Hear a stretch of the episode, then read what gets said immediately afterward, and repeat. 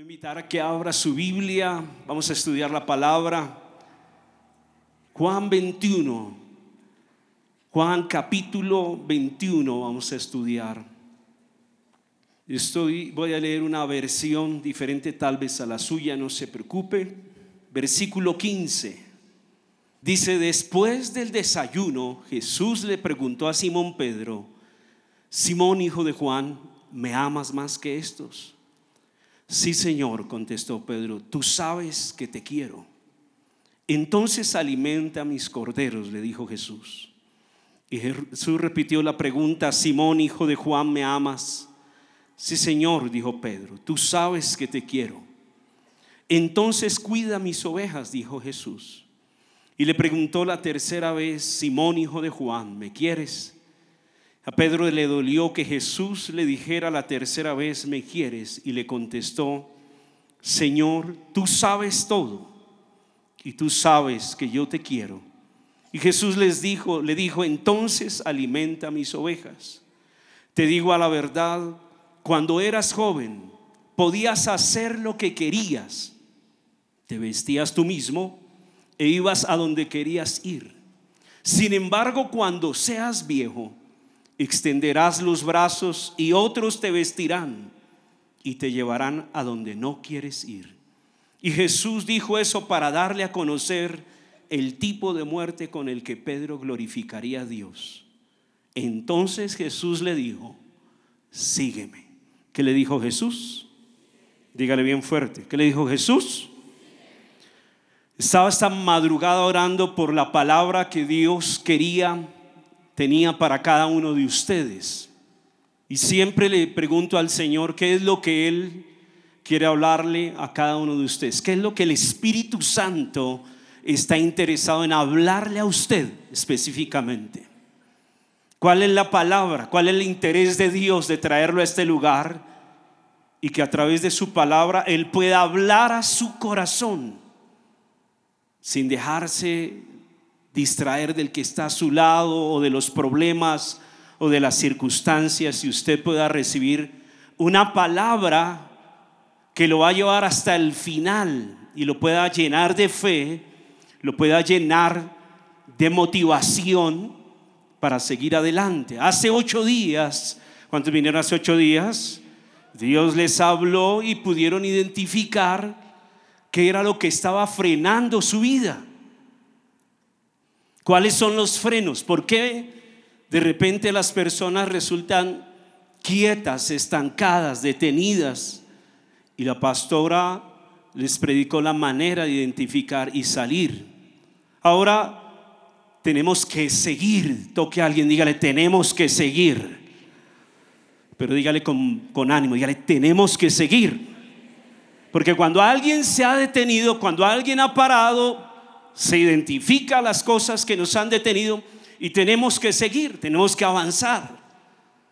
Yo estoy casi alrededor de 29 años en esta iglesia y en muchas ocasiones hubo situaciones, circunstancias que me llevaron a detenerme un momento. Y a veces uno no lo nota, lo, lo frena espiritualmente, lo frena ministerialmente, a veces son golpes, golpes emocionales, pérdidas, situaciones que pasan en el hogar, en la familia, que pasan en el ministerio. Donde menos uno se lo imagina, resulta una circunstancia que lo tiende a detener. Pero hubo muchas cosas que me llegaron, me llevaron a seguir adelante hasta el día de hoy. Que si hubiese sido por, por mí mismo, muchas de esas cosas que pasaron me hubieran sacado del camino.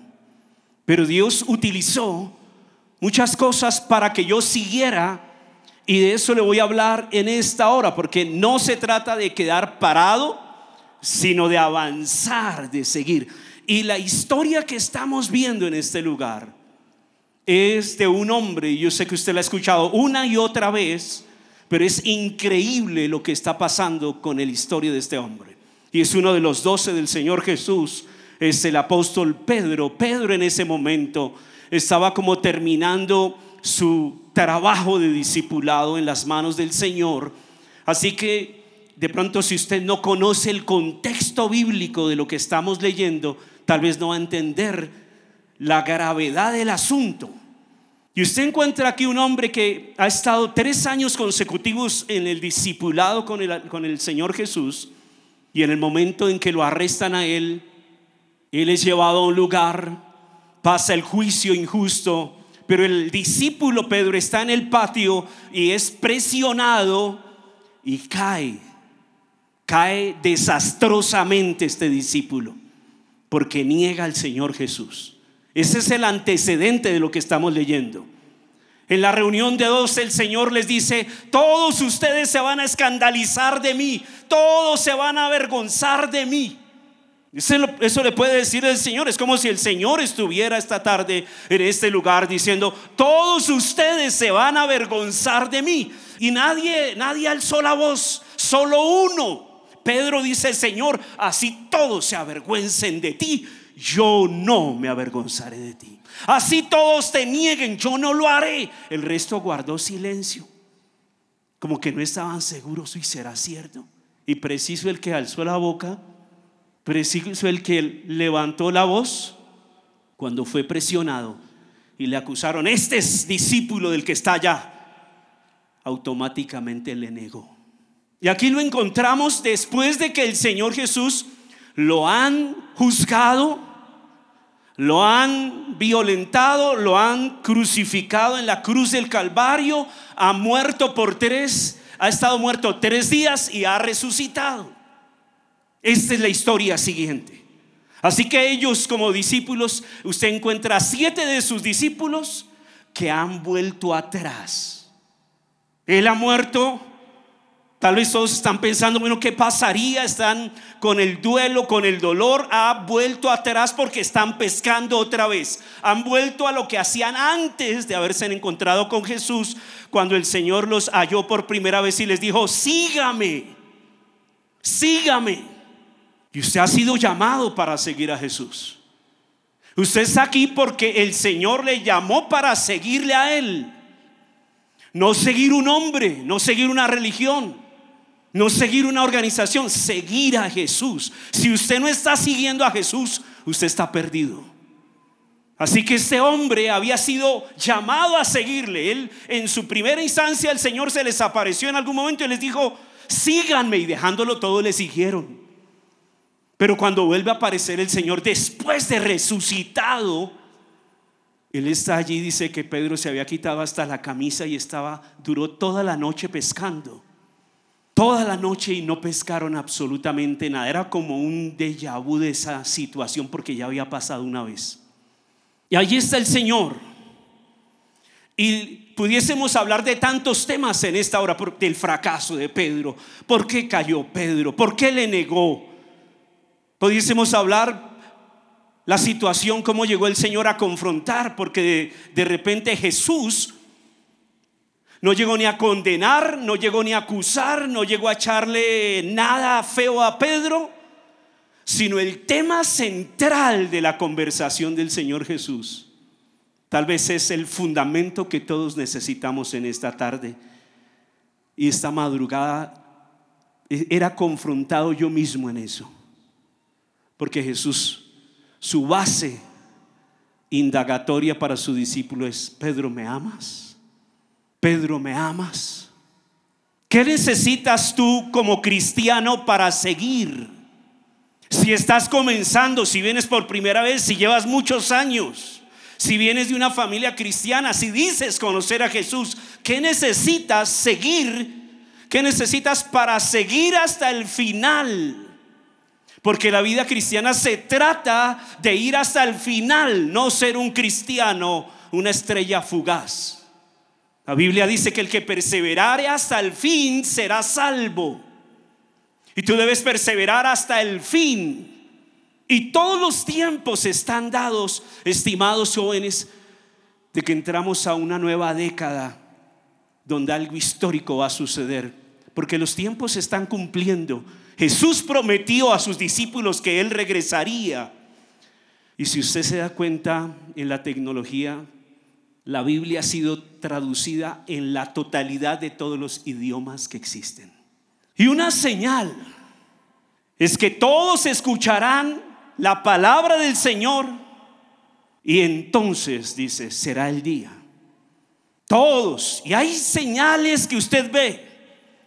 Que el amor de muchos, escúcheme bien joven, dice que una de las señales es que el amor de muchos se enfriará. A mí me, me, da escalofríos escuchar muchos, no dice pocos. Y por eso Él viene aquí y habla. El Señor Jesús viene frente a su discípulo en la madrugada. Ellos han pescado toda la noche, nada. Y de repente ellos van a bajar sus botes. Les dicen, eche la red otra vez. Sacan una gran cosecha, una gran pesca. Y cuando se bajan y llegan del Señor Jesús, Él les ha preparado el desayuno. Así que es un desayuno preparado por Jesús resucitado. Eso es máximo, un devocional. Lo que Él está haciendo es, yo vine a tu desayuno, te he preparado la comida. Vengan para acá. Y los siete llegan allí sabiendo que han fracasado porque le están dando la cara al Señor y han vuelto atrás. Los otros el Señor tal vez los ignora, pero el eje central del tema del Señor Jesús, el cuadro, se dirige solo a uno. Él solo trata con uno. Y tal vez es usted esta tarde. Solo a uno se dirige Jesús, solo a uno. Y tal vez es con usted específicamente. Y lo primero que deja en, alto es que el Señor quiere asegurarse de que los discípulos y sobre todo el, que va a ser cabeza de la iglesia entienda que lo que lo va a sostener es el amor que Él tenga por Dios. Y por eso Cantares 8:6, me encanta ese texto, dice, ponme como un sello sobre tu corazón, como una marca sobre tu brazo, porque fuerte como la muerte es el amor. El amor es tan fuerte como la muerte. Por eso lo primero que Jesús le está preguntando a Pedro es, ¿Qué tan fuerte es tu amor por mí? Jóvenes, yo les pregunto en esta tarde, ¿qué tan fuerte es tu amor por Jesús? Y lo contrario a fuerte es débil. Y lo primero, él no hace, él no hace, él no da rodeos, él no distrae, directamente se dirige al discípulo que le ha negado tres veces. Y lo primero que hace la pregunta es, ¿qué tan fuerte es tu amor por mí? Porque el amor puede ser tan fuerte como la muerte. Puede ser fortaleza. Y esta descripción que usted encuentra aquí en la palabra cuando encuentra al Señor Jesús, Él está hablando de un amor que es incalculable, un amor que no tiene precio, un amor que no puede ser comprado, porque cuando el amor se compra deja de ser amor. Es un amor que es un regalo de Dios, que se debe aceptar que se debe recibir, que se debe abrazar, que a veces Dios te lo ofrece a través de tus padres, a veces te lo ofrece a través de tu familia. Dios se manifiesta de diferentes maneras para mostrarte su amor. Y vino y lo mostró a usted y a mí a través de su Hijo. El más grande testimonio de amor, Pedro lo tenía delante de sus ojos. Y si tenía un amor muy fuerte era el de Jesús, que estaba delante de él y tal vez con mirada disimuladora estaba mirando las marcas de sus manos traspasadas. Por eso le estaba preguntando sobre eso. Tú eres un discípulo tan fuerte como tan fuerte es tu amor por Jesús. Si es débil, tu amor en un momento de presión va a ser doblegado. Y cuando un amor es débil, cuando un amor no es fuerte, te puedes enamorar de cualquier cosa y la puedes intercambiar por Jesús. Puedes amar más el mundo, puedes amar más el deleite del mundo.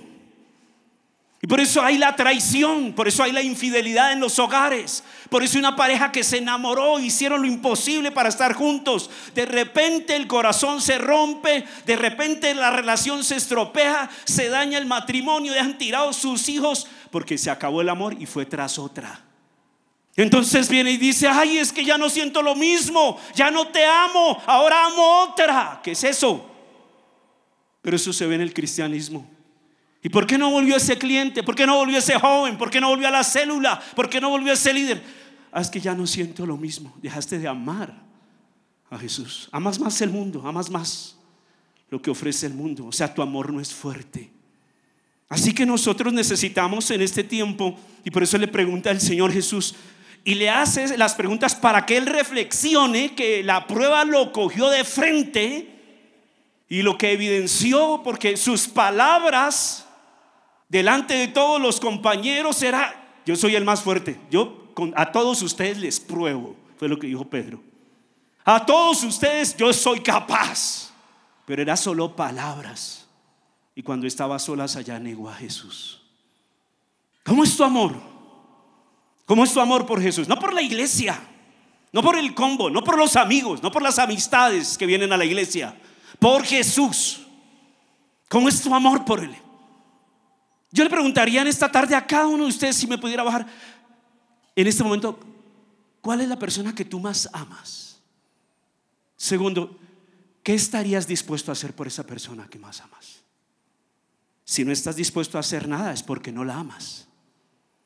Luego dice Cantares 8:7, el siguiente versículo es increíble. Primero habla que el amor es tan fuerte como la muerte. Y segundo dice, las muchas aguas no podrán apagar el amor, ni lo ahogarán los ríos.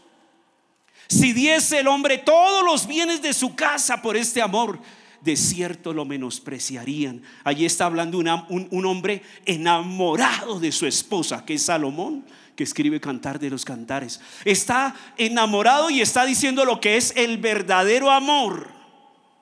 A veces se torna que se debe hablar de, sentimientos en los jóvenes, pero si tú primero te enamoras del Señor, vas a poderte enamorar de la persona correcta. Primero enamórate de Jesús. Y no andes estresado porque no has levantado en la iglesia. Si te enamoras de Jesús, alguien va a poner los ojos en ti. Va a decir, este está bien ayunable.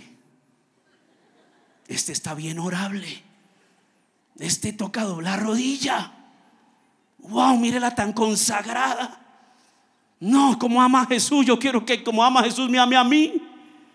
Enamórate de Jesús. Y dice la escritura, dice allá este hombre que sabe de lo que está hablando, el amor, dice, los, las aguas no lo podrán apagar, ni los ríos anegar al verdadero amor. Y por eso le hace dos preguntas más el Señor Jesús.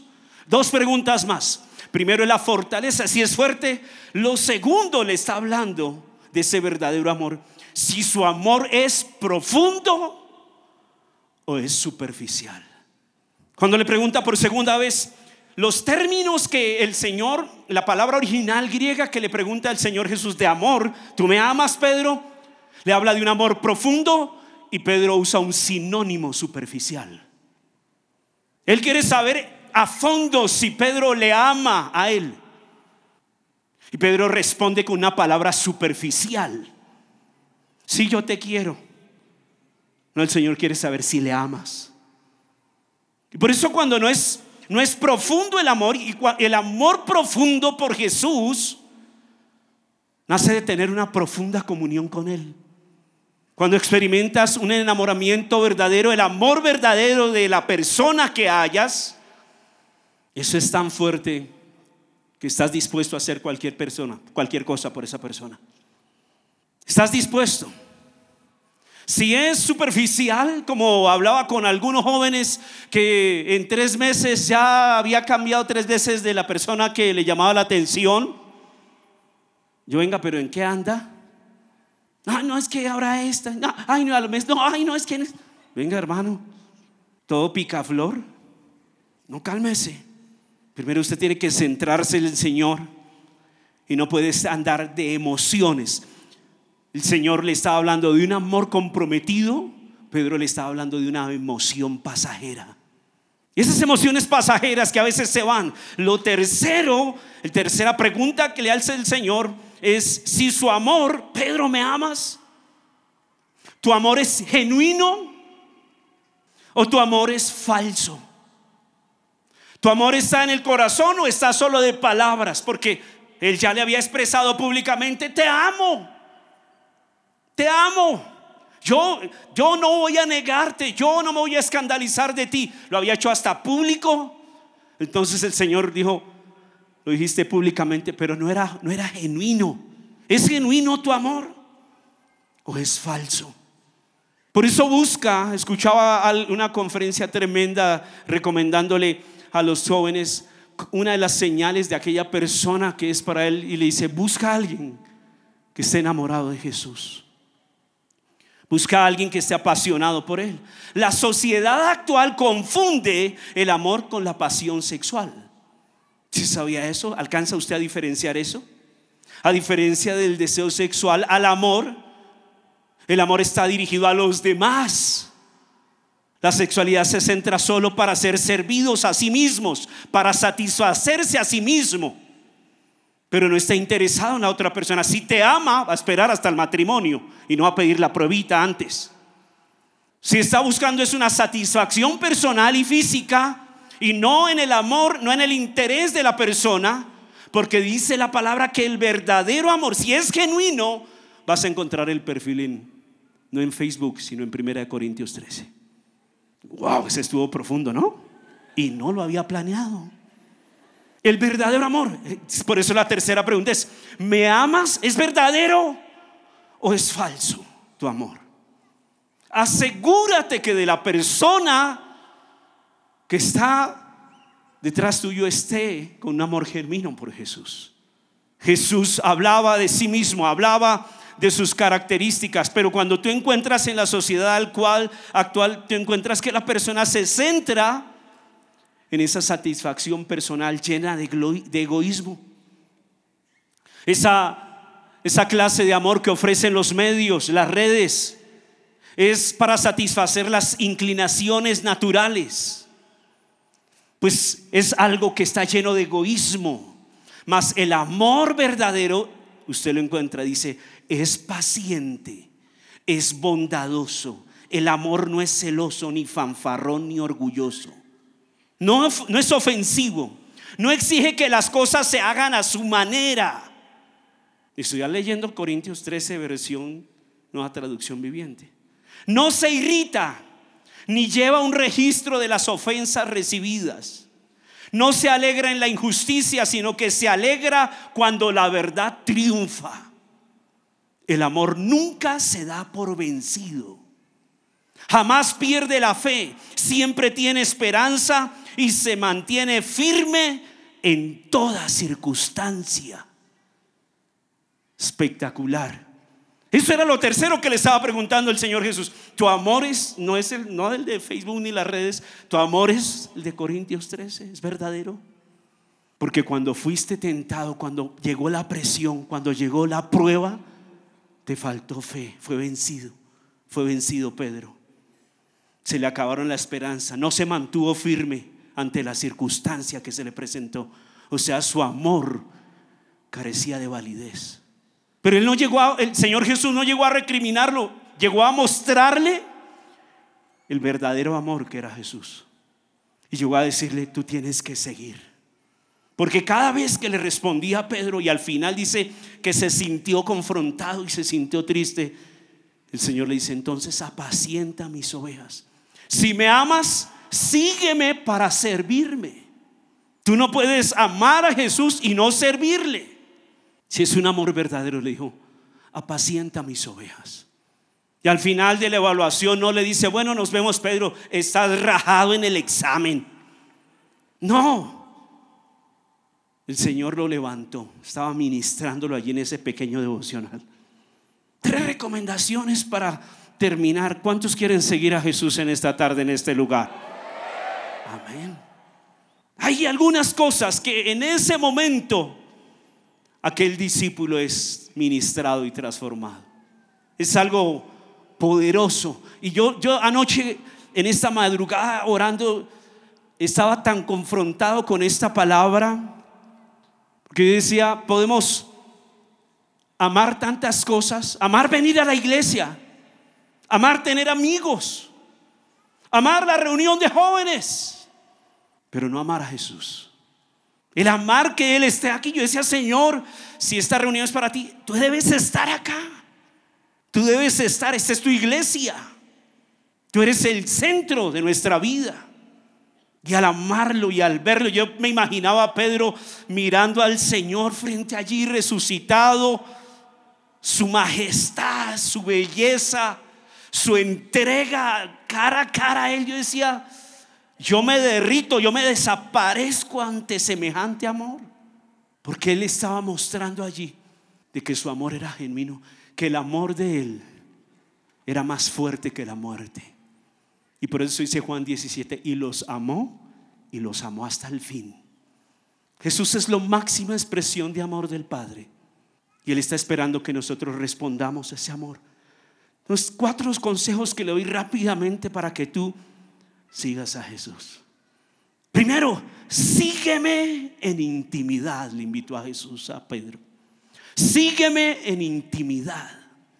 Él lo quería más cerca, él quería que ellos dos tuvieran una relación fuerte. Le hizo una invitación. Si tú quieres fortalecer tu amor, si quieres tener un amor fuerte, se va a fortalecer tú y Jesús a solas.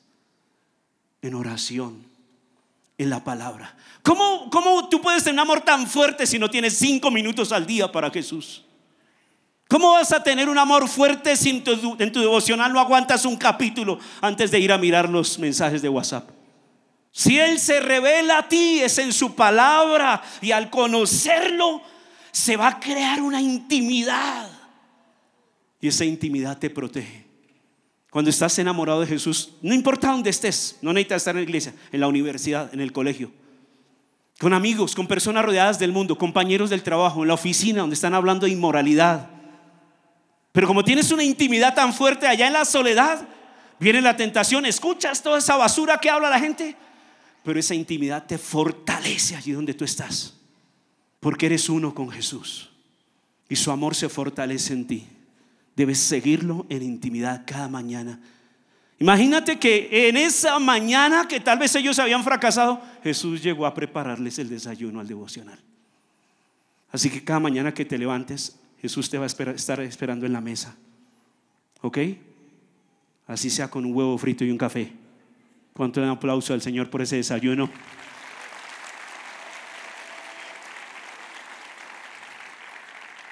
Intimidad, diga conmigo intimidad. Segundo, sígueme en santidad. Hoy si, cuando más necesitamos en este tiempo es santidad. ¿Qué necesitamos? Dígalo, repítalo bien fuerte. algunos como que no les no, les queda grande esa palabra, diga santidad.